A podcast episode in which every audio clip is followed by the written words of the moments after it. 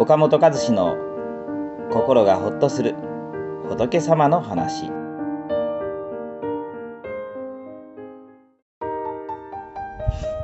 これも定めだったのかな？今蒔いている種を見つめればわかります。運命のことを定めということがあります。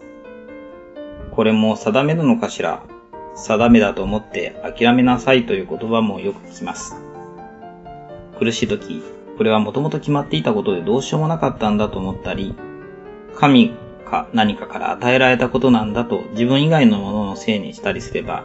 一時的に楽になれるのかもしれません。しかし仏教を説かれたお釈迦様は、あなたの運命を定めたものなど、この世のどこにもないのだよ、と教えられています。そのことを過去の因を知りたければ現在の果を見なさい。未来の果を知りたければ現在の因を見なさい。とおっしゃっています。ここで因とは種まきのことで、私たちの行いのことです。過去の因を知りたければ現在の果を見なさいとは、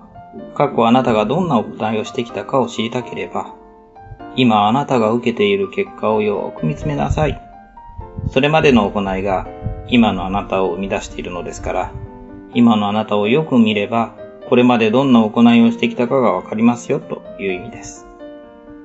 未来の顔を知りたければ、現在の因を見なさいとは、未来のあなたがどうなるかを知りたければ、現在のあなたがどんな種をまいているかを見つめなさい。その行いが明日の自分を生み出すんです。今の自分の行いを見れば、未来に受ける結果が知らされますよ、ということです。ですから今、少しでも幸せの種をまいていけば、未来は幸せへと変えていけるんですね。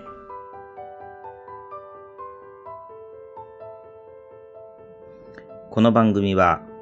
一般社団法人全国仏教カウンセリング協会が提供しております。当協会については、動画コメント欄に URL を掲載しております。そちらをぜひご覧ください。